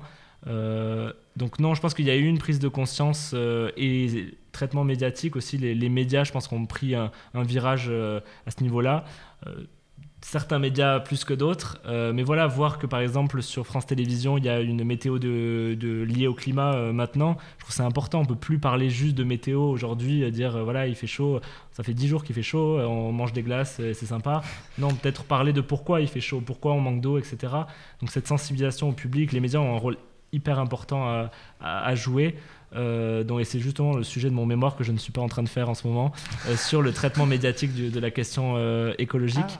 Euh, et donc il y a encore beaucoup de travail parce qu'il y a encore beaucoup, il y a aussi toute cette question, euh, cette on parle aussi de dissonance euh, cognitive avec entre voilà des médias qui vont aborder les sujets d'écologie et juste après la pub ça va être un énorme SUV ou des voyages en avion pour un week-end. Donc il y, a- il y a quand même aussi tout un modèle à, changer, c'est ça qui va être compliqué. Mais c'est sûr que je pense que de plus en plus de journalistes ont pris euh, la mesure de- des choses, sont formés aussi. Il y a beaucoup de formations qui sont faites en interne dans toutes les. euh, J'imagine que tu dois être au courant de, voilà, de, de, de tout ça. Et ça, je pense que ça passe aussi par là, pour vraiment connaître. euh, Est-ce qu'on. Je pense que ça passe par l'information, ouais, c'est sûr. Oui, cette, cette prise de conscience, elle passe aussi par, euh, par le vocabulaire, voilà, employer d'autres mots, parler de surchauffe, parler, de dérèglement. Enfin, il y a les franco dans les mots. C'est vrai que, bon, moi, je trouve que personnellement, bon, là, je prends ma casquette de citoyenne et pas de journaliste. Parfois, on fait pas assez d'efforts là-dessus, très Mhm. clairement. Euh, et Il y a un virage qui doit s'opérer, qui doit être encore plus net parce que c'est pas une opinion politique. Hein, euh, qu'on est en train de dévoiler. Enfin, on parle pas d'opinion. On peut pas ça, être pour encore, ou pense, contre le réchauffement climatique. C'est c'est un fait. Je pense que c'est encore une erreur qui est faite sur beaucoup de plateaux de télé, c'est d'inviter euh, une personne à fond dans l'écologie, un climato-sceptique, et débattre. Et il n'y a pas à débattre sur le dérèglement climatique, c'est des faits scientifiques justement. Et ça, je pense que ce côté-là, de souvent médiatique, de faire le buzz, on le voit sur des chaînes de télé en continu, de voir des images choquantes, etc. Euh, ça, voilà, et de, créer du débat, il faut faire le buzz. On le voit sur des, plateaux de télé aussi euh, pour les jeunes, no- notamment, où il faut créer du buzz. Et ça, je trouve ça dommage. Et je pense que c'est dommageable pour la question écologique parce qu'on est en train de dire, ben voilà, il y a les écolos d'un côté et le reste de la population de l'autre, en fait. Et non, je pense que la question écologique, elle doit être partagée par tout le monde et c'est- partout, en fait. C'est pas, euh, voilà, c'est une ques- question systémique, en fait. Et ça, je pense qu'il y a certains médias sur ce côté-là qui n'ont pas encore tout capté. Mais euh, en tout cas, je peux le dire, la, la, ligne éditoriale autour de ces thématiques-là, de ces problématiques-là, je trouve qu'elle a vraiment considérablement évolué. Enfin, moi, j'ai commencé euh, ma carrière en 2017 et très clairement, euh, les sujets liés à l'environnement, bah, c'était euh, des marronniers d'été. C'était ah, on couvre un incendie, oui, de temps en temps. oui, le sujet glace à la plage, qu'est-ce qu'on s'en fout en plus C'est chiant à tourner, mmh. c'est chiant. Enfin, et là, il y a quand même moi, cette permutation qui est faite, mais je pense qu'il est aussi impulsé par, par des gens comme toi. Parce que aujourd'hui, ben, les les méthodes de consommation des médias, de, consommation de, de, contenu, en fait, elle a radicalement changé parce que maintenant aussi, ce qu'on essaye d'atteindre le plus, ce sont ces jeunes-là. Nous, on essaye de réduire notre audience, euh, mais bon, c'est difficile. Euh, mais ça doit passer aussi par, euh, je pense peut-être aussi parfois des alliances ou mettre plus en avant des profils comme toi, même dans des médias dits traditionnels, vieux, comme la télé. Et, ça, il faudrait qu'il y ait peut-être un peu plus d'impulsion là-dessus. C'est sûr, et je pense qu'il euh, y a aussi beaucoup de jeunes qui sont séparés des médias. On parlait de la politique, mais aussi des médias, parce qu'ils ne se sentent pas aussi représentés en fait dans les médias. Et aujourd'hui, il y a quand même peu de jeunes euh, encore qui sont invités en tant que chroniqueurs, en tant que pour, pour parler de ces, sujets-là. Et oui, la moyenne d'âge euh, sur tous les plateaux, etc., est pas forcément très jeune non plus. Il faut tout le monde. Hein. Je dis pas qu'il faut remplacer tous les vieux par, par des jeunes, loin de là. Euh, mais euh, justement, je pense que ça, passe par là et reconnecter aussi les jeunes aux, médias parce que c'est important de bien s'informer. Et je suis pas en train de dire, justement, je, je suis pas de ceux qui disent ah, les médias c'est de la merde, etc. Je pense qu'on a besoin des médias et de croiser les sources. Hein. Je dis pas qu'il faut avoir voilà, il faut, lire partout, s'intéresser à tout et, tous les sujets. Euh, et aujourd'hui, voilà, je pense que c'est justement de, de, parler sur les réseaux sociaux. Ça passe par, ouais, voilà, d'inviter peut-être d'autres personnes, d'autres types de profils euh, aujourd'hui, je trouve que c'est très français. Les, médias, ils vont inviter euh, parce qu'on a écrit un livre, parce qu'on a fait un film ou parce que voilà, on a réalisé quelque chose. Euh, moi, je l'ai vu quand j'ai sorti un livre, j'étais invité sur pas mal de plateaux, euh, mais je faisais exactement la même chose avant en faisant des vidéos sur, les réseaux. Euh, mais voilà, quand tu écris un livre, ah, bah, tu es, auteur, tu voilà, es plus respectable, donc tu peux être, venir sur un plateau. Et ça, je trouve ça dommage parce qu'il y a plein de gens qui ont des trucs très cool à dire, qui n'ont pas forcément envie d'écrire un livre. Ou qui, voilà, et ça, ouais, je pense qu'il y a besoin de ce changement. Il faut toujours quelque chose à vendre. Ouais, ouais. Il y a un rapport à la promotion. Euh. Ouais, mais c'est vrai, c'est tout le temps. Tout le temps c'est elle qui fixe la programmation, finalement. Là, j'ai rien à vendre aujourd'hui. Hein, bah, tant mieux, comme ça, euh, on peut parler librement. Mais, euh, mais je rebondis juste une minute sur ce que tu disais sur le croisement des sources, le croisement des médias, parce que ça, par contre, c'est quelque chose que moi j'ai vu muter profondément dans mon boulot. C'est la défiance médiatique extrême que je peux comprendre d'une partie de la population, que je peux comprendre de la population. Parce qu'il faut aussi se remettre en question. Voilà, les médias mhm. traditionnels, moi je trouve ça hyper important. Je pense que beaucoup d'événements euh, pendant euh, ce quinquennat, euh, celui d'avant aussi, nous a mis face à nos contradictions aussi. La manière aussi de donner la parole aux gens, de recueillir cette parole. Mais je dois dire que je n'ai jamais eu affaire à autant de défiance et parfois vraiment à m'en faire peur parce que les gens, certains gens qui nous contactent, qui sont vraiment animés par une profonde aversion, par, une, par un profond dégoût, un rejet du média et en, et en disant qu'on manipule l'information, qu'on manipule nos sources, qu'on n'est pas dans le, dans le concret, je t'avoue que ouais, ça me fait un petit peu peur. Et euh, est-ce que tu penses du coup qu'en prenant le relais, les réseaux sociaux à travers des, profils comme le tien, peuvent aider justement à débunker un peu tout ça et à faire en sorte que la désinformation n'atteigne pas euh, une sphère euh, encore plus importante euh, qu'elle ne l'est aujourd'hui. Bah, c'est flippant la désinformation parce qu'on voit qu'elle prend de plus en plus de place sur, les réseaux et des personnes qui commencent à balancer beaucoup de fake news et qui ont de plus en plus d'audience aussi. Et ça, c'est hyper, c'est hyper dangereux. Je pense qu'on peut critiquer les médias sur plein d'aspects, comme on peut critiquer n'importe quel métier, n'importe quel mais je pense que déjà en croisant ces sources, en s'informant différemment, on peut justement se faire un esprit critique sur comment est traitée la question. Et c'est sûr que le Figaro va pas traiter la même, euh, sous le même angle que Libération ou que euh, Fakir ou que voilà. et heureusement, il y a une pluralité dans les médias aujourd'hui encore. Euh, bon, les médias souffrent aussi beaucoup sous plein d'aspects différents, notamment financièrement, etc. mais je pense qu'on a beaucoup de chance d'avoir une pluralité des médias aujourd'hui, euh, qui est en danger, comme je disais. Aussi, le, le, fait de que quelques milliardaires commencent à racheter, comme si c'était euh, des, des, des, clubs de foot qui rachètent tous les médias. Et ça, c'est assez flippant. Je pense qu'encore une fois, on doit passer par la réglementation et on, on doit mieux, mieux encadrer ça et de, de garder cette indépendance, cette transparence qu'ont qu qu les journaux. Sinon, on va perdre tout le monde.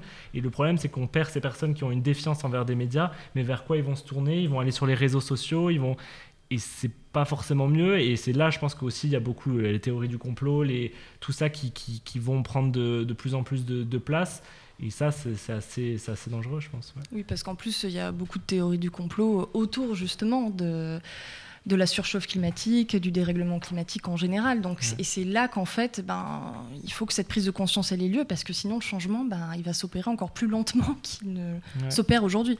Ouais, c'est sûr. On va bientôt conclure l'émission. Est-ce qu'il y a une dernière question du public? Vas-y, tu peux venir. C'est parti. Il faut savoir qu'on était au lycée Merci ensemble. Merci beaucoup, Juliane. Merci beaucoup. C'est marrant de se retrouver là. Oui, ouais. on était au lycée ensemble. On était okay. dans la même classe au lycée, oui. effectivement. Et, euh, et, du coup, on se retrouve dans un bar très oui. sympa de Nîmes. Et c'est marrant. Salut. Euh, moi, c'est, alors, c'est pas vraiment une. Alors, je vais le formuler. Je suis dans un collège. Euh, donc je suis avec des encore plus jeunes que 18 ans. Euh, actuellement, c'est les pistolets à eau qui sont de retour. Euh, ça me fend le cœur. Et bon, c'est des jeunes, c'est normal. Ils s'amusent. L'idée, c'est de monter un club écologie l'année prochaine. Donc ma question, qui n'attend pas vraiment de réponse, mais si tu as des idées, je suis absolument preneuse. Comment rendre un club écologie fun et attirer les élèves? Parce qu'on en a qui viennent et qui disent on veut ramasser des papiers, et il y en a d'autres, ils disent euh, de quoi tu me parles en fait, tu me casses mmh. les pieds. Ils le disent autrement, mais bon. Euh, donc voilà, si tu as des idées, si tu as des... Je sais pas si j'aurais des idées concrètes, parce que justement, je pense que c'est la plus grande difficulté, c'est de rendre fun l'écologie. Moi, j'essaye de le faire justement à travers les réseaux sociaux.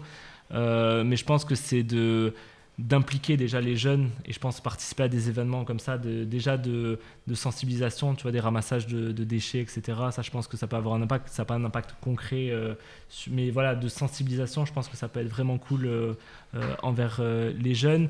Et c'est de les impliquer au maximum et, et, je pense de leur faire prendre conscience en fait de de leur rôle en fait et qu'ils ont un rôle. C'est pas parce qu'ils sont très jeunes que et moi je le vois j'interviens de plus en plus dans des écoles et il y a des petits qui sont de qui sont incroyables, genre qui sont à fond, quoi, et qui me demandent genre ce que je pense du nucléaire, et je suis là, t'as 10 ans, genre, euh, je sais pas, moi je joue aux voitures à 10 ans. Euh, euh, donc non, je pense que c'est ouais, de rendre l'écologie désirable, mais il n'y a pas de réponse vraiment facile en fait. Mais je pense qu'en les impliquant, en faisant des activités, en montrant que voilà, ça peut... tu vois, justement sur le côté de l'alimentation, de montrer qu'il y a, a d'autres manières de s'alimenter, de, mais bon, c'est ouais, c'est tout bah, un a, défi. Hein. Il y a un grand step. Il y en a qui sont très sensibilisés Ouais. et il y en a, il n'y a rien du tout. Ouais. Ils ont le poisson, ils le goûtent à peine. Enfin, les poubelles, j'en parle même pas. C'est déprimant la cantine le midi. C'est, euh, mais euh, du coup, ils ça que je passaient pense par. que ça passe par la sensibilisation pour qu'au moins tout le monde ait accès à cette information parce que je pense que voilà dans des familles on parle pas de ces questions euh, d'écologie euh, et je pense que l'école a un gros rôle à jouer dans cette formation aux questions écologiques. Donc ça passe par des clubs comme ça et je l'ai vu justement à Dodé j'y étais il y a quelques semaines et ils ont monté un club qui n'existait pas euh, quand on y était. et c'est trop chouette et ils sont à fond ils essayent ils me disent ils, ont, ils galèrent hein, sur plein de sujets c'est pas tout le monde qui suit etc mais ça, ça commence ça prend ils sont beaucoup plus qu'il y a un an euh, et c'est chouette, il y a une dynamique en fait. Et déjà lancer la dynamique, je pense que ça a un impact. euh, Débuter, afficher, voilà. montrer qu'il y en a qui sont intéressés, que ça, ça. peut être cool. Et ça va avoir un effet d'influence sur d'autres. Puis l'année d'après, il y aura d'autres personnes. Il faut pas lâcher parce que des fois, on peut être découragé, je pense, de dire bah voilà, soit il y a personne, soit ça ça marche pas, etc. Il faut pas lâcher parce que ouais, c'est compliqué à mettre en place euh, un nouveau un nouveau truc. Donc débuter, y aller, montrer Voilà, que c'est cool. Et, Travailler sur euh, l'imaginaire un peu. Voilà. En fait, faut essayer vraiment de rendre créatif, truc ultra, ultra euh, sexy. ok. quoi. Ouais. Super. On part là-dessus. Et peut-être que s'il y a possibilité euh, Ouais, mais de venir avec, euh, ça marche. je le euh, proposerai. Merci en tout cas. Merci beaucoup. Plaisir, salut. En tout cas, merci à tous. Vraiment, vraiment un grand merci. Victor, est-ce que tu te joins à nous pour conclure l'émission? Est-ce que, euh, Johan, tu as un... Johan, Johan, Johan, que je me Johan. Johan, Ouais. que je me trompe non, pas. mais il y a un J, je sais pas, c'est mes Ouais. parents. Leur faute.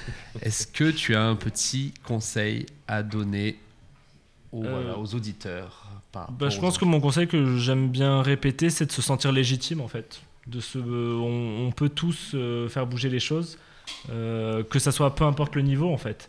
Et dès qu'on a un combat qui nous tient à cœur, de, de- de y aller à fond, que ça soit en commençant au collège euh, ou euh, euh, essayer de rentrer dedans dans une multinationale et faire tout péter. Non, mais je, voilà, concrètement, je pense qu'il y a tellement d'actions possibles, euh, diverses et variées, euh, qu'on peut tous trouver sa place en fait et montrer que l'écologie c'est partout en fait. Et c'est juste se reconnecter avec la nature et prendre soin de notre petite planète parce que bah, la planète s'en sortira très bien toute seule, mais c'est nous en fait. Est-ce qu'on on va survivre C'est- la question. Donc est-ce qu'on peut penser à ça? C'est toute la question et justement de dire que on est tous légitimes, rester positif et je pense qu'on vraiment on peut encore faire changer les choses. Merci beaucoup d'avoir été mon, notre dernier invité. Franchement, merci, beaucoup. Merci